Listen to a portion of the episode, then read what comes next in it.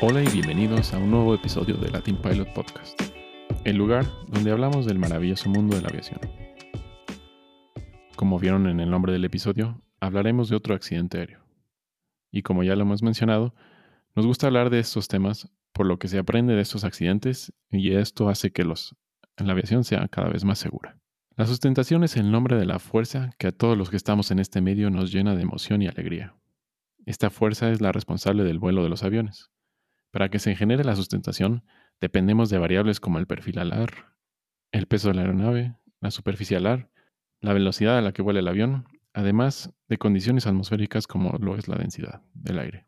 Al momento en que la fuerza de sustentación es mayor que el peso de la aeronave, se logra el milagro del vuelo, que ha entusiasmado al hombre desde que vio el vuelo de las aves.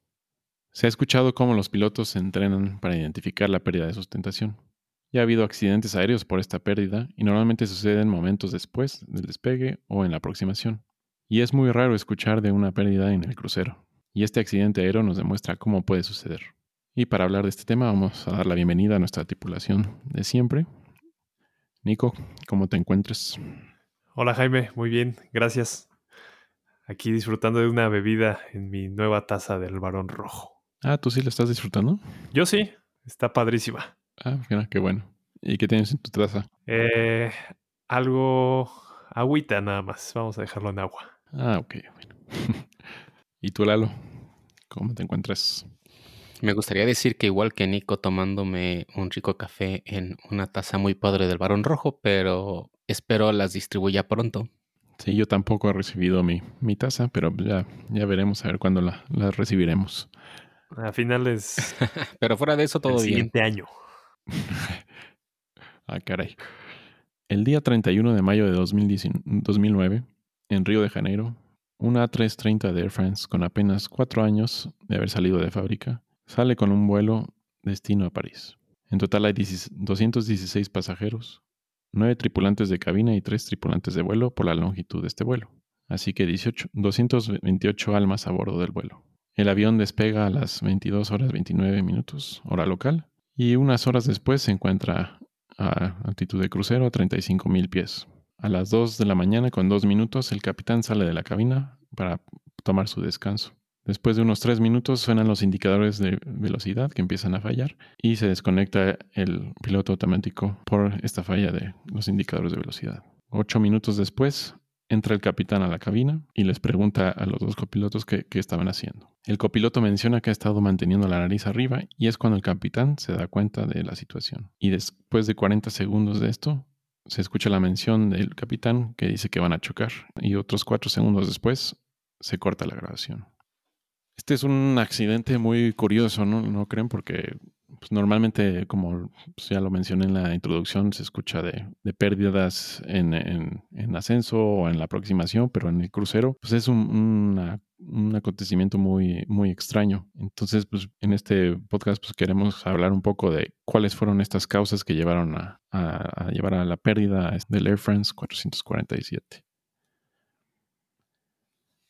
Y bueno, pues para empezar, al principio, pues se pues, cuando se fue el accidente, pues nada más no, no recibieron contacto del avión y, obviamente no llegaron al, al, destino. Entonces empezó la fase de, de la búsqueda, ¿no? Creo que al, al, inicio era normal, ¿no? Ustedes saben como cuándo pudieron al inicio normal como era normal, normal la, la, la, pérdida de comunicación, porque creo que en, en esa parte del océano Atlántico el, el radar no es no tiene cobertura total. Sí, así es, se pasaron por un punto que, que, no tiene cobertura, pero se debieron de haber conect, este, conectado después, a, claro. Eso a sí. reportar.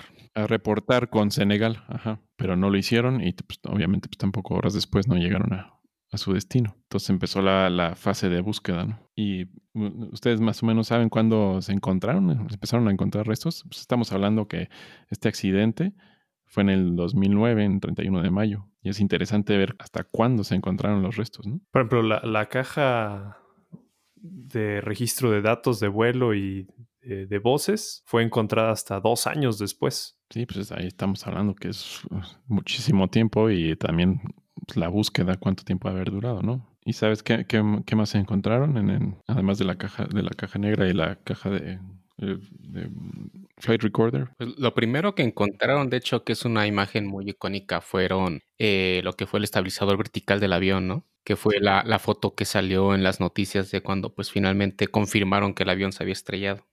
Y esto lo encontraron cerca de, del último punto de donde se supo, ¿no? que estaban localizados. Ajá, como a 6.5 millas náuticas al noreste de la última localización transmitida del avión. Y creo que también encontraron dos cuerpos.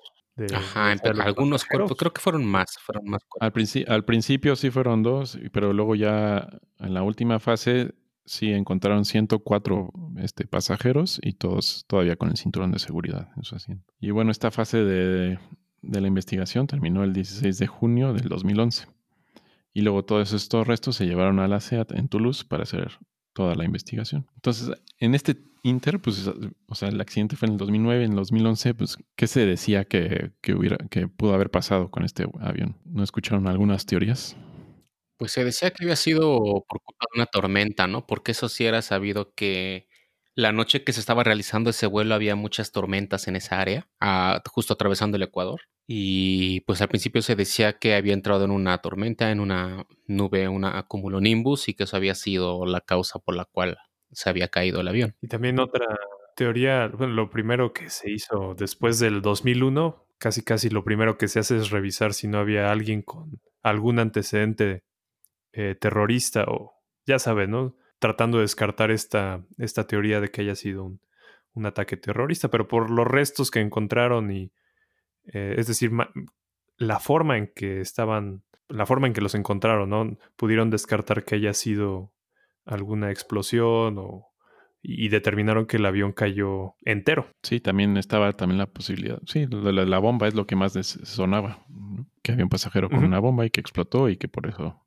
se cayeron. Pero ya viendo una vez las, la conversación de entre los pilotos y la, información de vuelo, ya se dieron cuenta que hubo otros problemas. Y uno de estos, que fue lo que empezó todo, es que pasaron un, como dice Lalo, en esta zona que genera unas tormentas este, muy fuertes y que, y que en esa ocasión estuvo presente una, una condición meteorológica, un fenómeno meteorológico más bien dicho, que se conoce como el fuego de San Telmo. Sí, que son las, como si fueran rayos que parten de la parte frontal del avión debido a la ionización del, del, aire, que hay mucha carga y te estás aproximando a una, a una tormenta. Sí, es muy interesante. Hay algunos videos que encontré ahí en YouTube de que grabaron de, este fenómeno y es, bueno, se ve, se ve muy padre. No, hace no ha de ser muy, muy padre estar en la cabina y bien, ver eso. No sé cómo me sentiría. El color es bonito, pero sí ha de ser un poco intimidante, ¿no? Y luego el, peculiar olor que, que, se respira en la cabina cuando se da ese fenómeno, ese fenómeno. ¿Y cuál es este olor para los que no, no, lo, no lo sabemos? Es un olor a... No, no sabría cómo describirlo, pero sé que es debido al ozono, que la concentración de ozono que, pues, que entra a la cabina por, por todo este proceso de ionización del aire de afuera. Debe, ser un olor parecido a un cuarto donde hay muchas fotocopiadoras. Ese olor que desprenden es parecido. Bueno, ya tienen ahí un, ejemplo. Ah, Nunca he entrado a un cuarto con muchas fotocopiadoras. Sí. no. Hay una papelería, Nicolás, por favor. Al ciber. Ah, sí, cierto. Exacto. Muy bien. Y eh, también en la, en la en la grabación de voz se escucha también un golpeteo, ¿no? Y esto es justo antes de que se empieza a tener la pérdida de la lectura de, velocidad. Era hielo. Me parece que eran que fueron 20 segundos antes. Los cristales de hielo, ¿no? Eso es lo que, lo que pensaron. Lo, y que pues la, en realidad nunca se identificó la causa, pero lo que pensaron es que esto causó que los, los tubos pitot se congelaran, ¿no? Y entonces para los que no... que es un tubo pitot? Ajá, para los que no son, no conocen mucho, que ¿quién nos puede explicar un poco qué es el tubo pitot? Bueno, el tubo pitot es un dispositivo que se encuentra en la parte exterior de los aviones. De hecho, bueno, es muy característico verlos porque parecen como unos bigotitos que están saliendo en la parte frontal, por lo general por debajo de las ventanas de la cabina de los pilotos. Son unos tubos que miran hacia enfrente y el objetivo de estos es medir eh, bueno, nos sirven, nos van a servir para poder medir la velocidad a la que el avión se está desplazando en el aire. Realmente lo que hacen pues es medir la presión de impacto que estamos recibiendo del exterior y se van directamente conectados. Ahora en los aviones modernos pues pasan a, la conexión de una computadora de datos de aire, así se le llama, Air Data Computer. Y ahí es donde se procesan junto con la información que viene de otras tomas estáticas que se les llama, que están en otra parte del avión y normalmente eso es lo que te toman es la presión estática. Y ya con, con la presión estática y la presión de impacto es como se puede obtener la velocidad del avión ya sabemos cómo funcionan un poco, pues, y sabemos que los aviones cuando están a altitud de crucero, pues vuelan a temperaturas muy bajas. Entonces, pues, sabemos que puede existir esto que se puede congelar y que puede obstruir el, la entrada para que este tubo pitot pueda hacer las lecturas. Entonces, ¿qué no los aviones tienen algún sistema para poder quitar el hielo? Sí, tienen un sistema de calefacción. Normalmente es una, una resistencia que se calienta cuando se activa desde cabina la cual evita que se, se forme o se, bueno, se enfríen demasiado y se forme hielo, sobre todo en la entrada, como comenta Lalo, que es muy importante porque por ahí ingresa el aire eh, pues, de frente, ¿no? Que está impactando la parte interna del pitot, que a final de cuentas después se traduce en, en, velocidad. Entonces, sí hay sistemas que te evitan la formación de hielo en esas zonas. Y hasta tienen un, un pequeño agujero al fondo del tubo pitot, como la parte de abajo, para poder drenar el agua que llegase a ingresar en caso de lluvia. y entonces, ¿por qué si tienen este sistema? ¿Por qué se congeló y no, por no funcionaba este sistema o qué pasó ahí? Creo que fue la cantidad de hielo que llegaron a encontrar. Además de que habían encontrado o se había visto que ese tubo pitot de ese preciso eh, fabricante eh, tenía fallas, presentaba fallas en modelos del mismo avión y que se había solicitado que se cambiara, ¿no? Eh, Air France dijo que, que sí se iba a cambiar, pero iba a ser paulatino el cambio.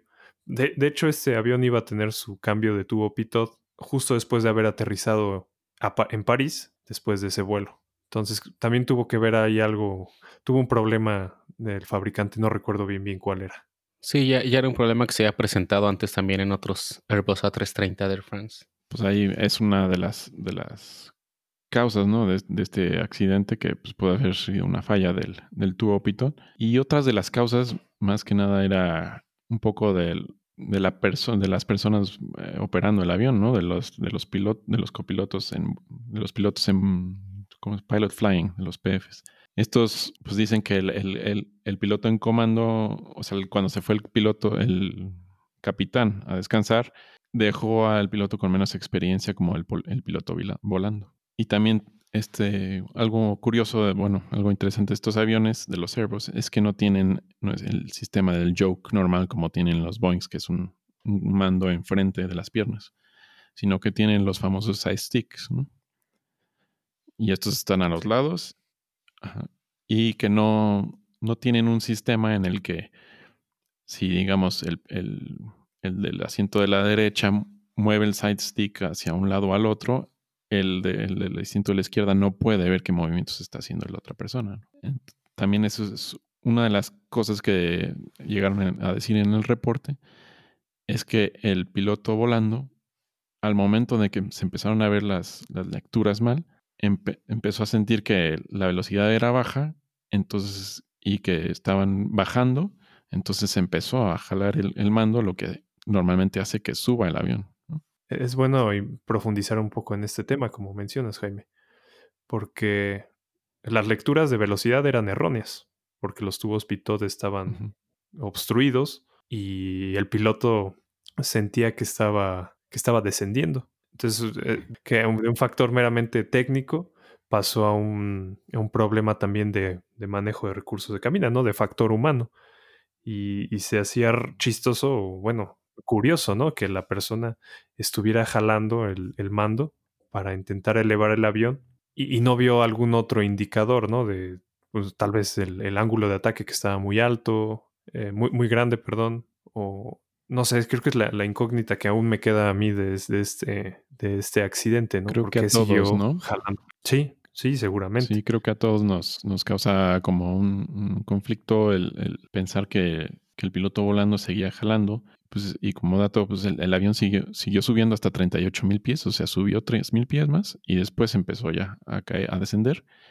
Y su caída fue de entre 10 mil a 15 mil pies por minuto. Y ahí caía como piedra, ¿no? Porque ya no estaba volando como tal. De hecho, fíjense que, o sea, retomando un poquito lo que decían, que no se entiende cómo es que estaba jalando el avión levantando la nariz.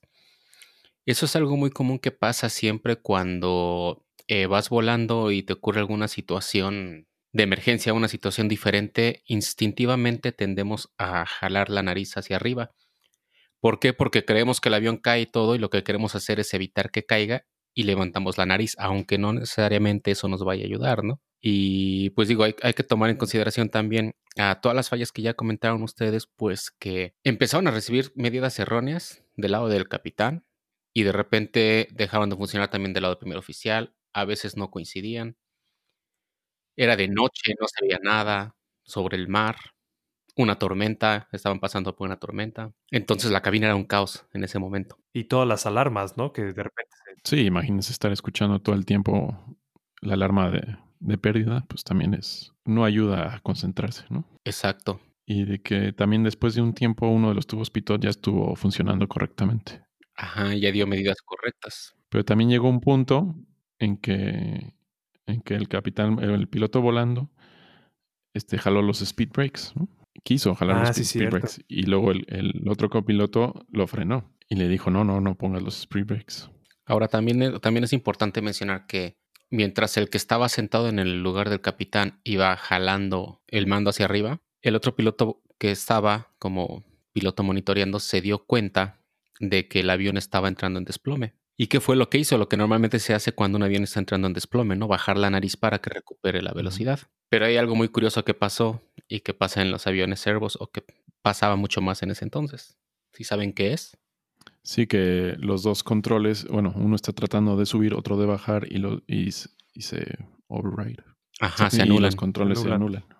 Entonces uno estaba levantando la nariz y el otro la estaba bajando, entonces eh, como resultado pues no hacía nada el avión. Lo cual puede ser una de las acciones que salió, ¿no? Que ahora para cambiar el mando, bueno, para que un mando responda hay un, hay un botón que puede seleccionar de qué lado va, a ser los, va a responder el mando.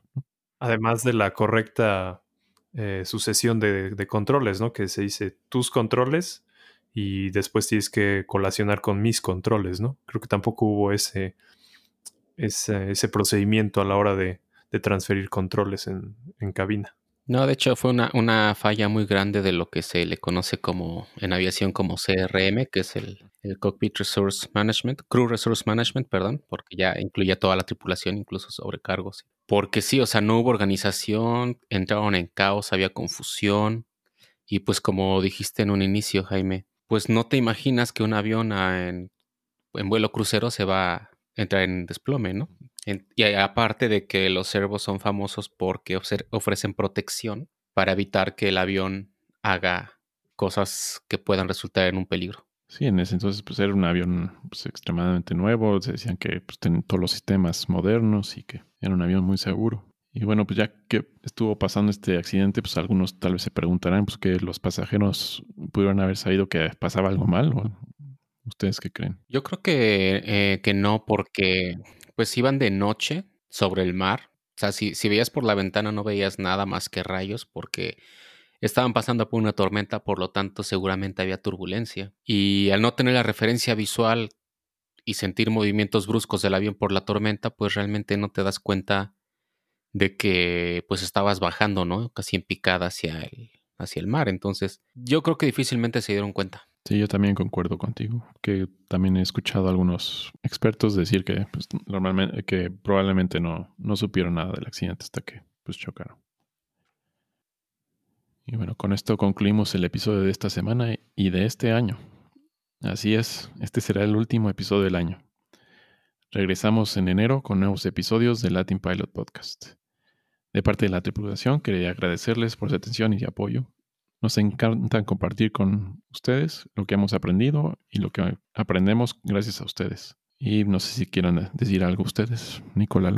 Sí, Jaime, me gustaría también agradecer mucho a todos los que nos han escuchado, los que nos han apoyado, los que nos han promocionado en este año que iniciamos este podcast, esta aventura, que ha sido muy padre. Un saludo a todos nuestros familiares, amigos, todos nuestros radioescuchas en varios países que tenemos. Un saludo también a toda la manada de Bull Terrier que nos ha estado también apoyando ahí, mencionándonos en sus programas. Y pues nada, desearles una excelente Navidad y un año nuevo que esperemos que sea mucho mejor que este. Y aquí estaremos con muchas sorpresas. Y yo también quiero agradecer a todos los que nos escuchan todos los jueves, a los que nos dan sus críticas, sus sugerencias, sus comentarios. Em, y pues que esperen el siguiente año que viene con todo. Eh, de parte de Latin Pilot, eh, nuevas sorpresas. Vamos a ir viendo cómo expandir todo este mundo de la aviación. Y como dice Lalo, que sea un mejor año en general para todos y yo quisiera también decir sobre todo para la, aviación que tanto nos, nos gusta y nos apasiona. Feliz Navidad, próspero año nuevo, pásenla muy bien y todo con cuidado, ¿no? Y también con medida. Muy bien. Pues hasta el próximo año. Y se despiden de ustedes por última vez en el 2020. Lalo. Nico. Y un servidor. Hasta la próxima.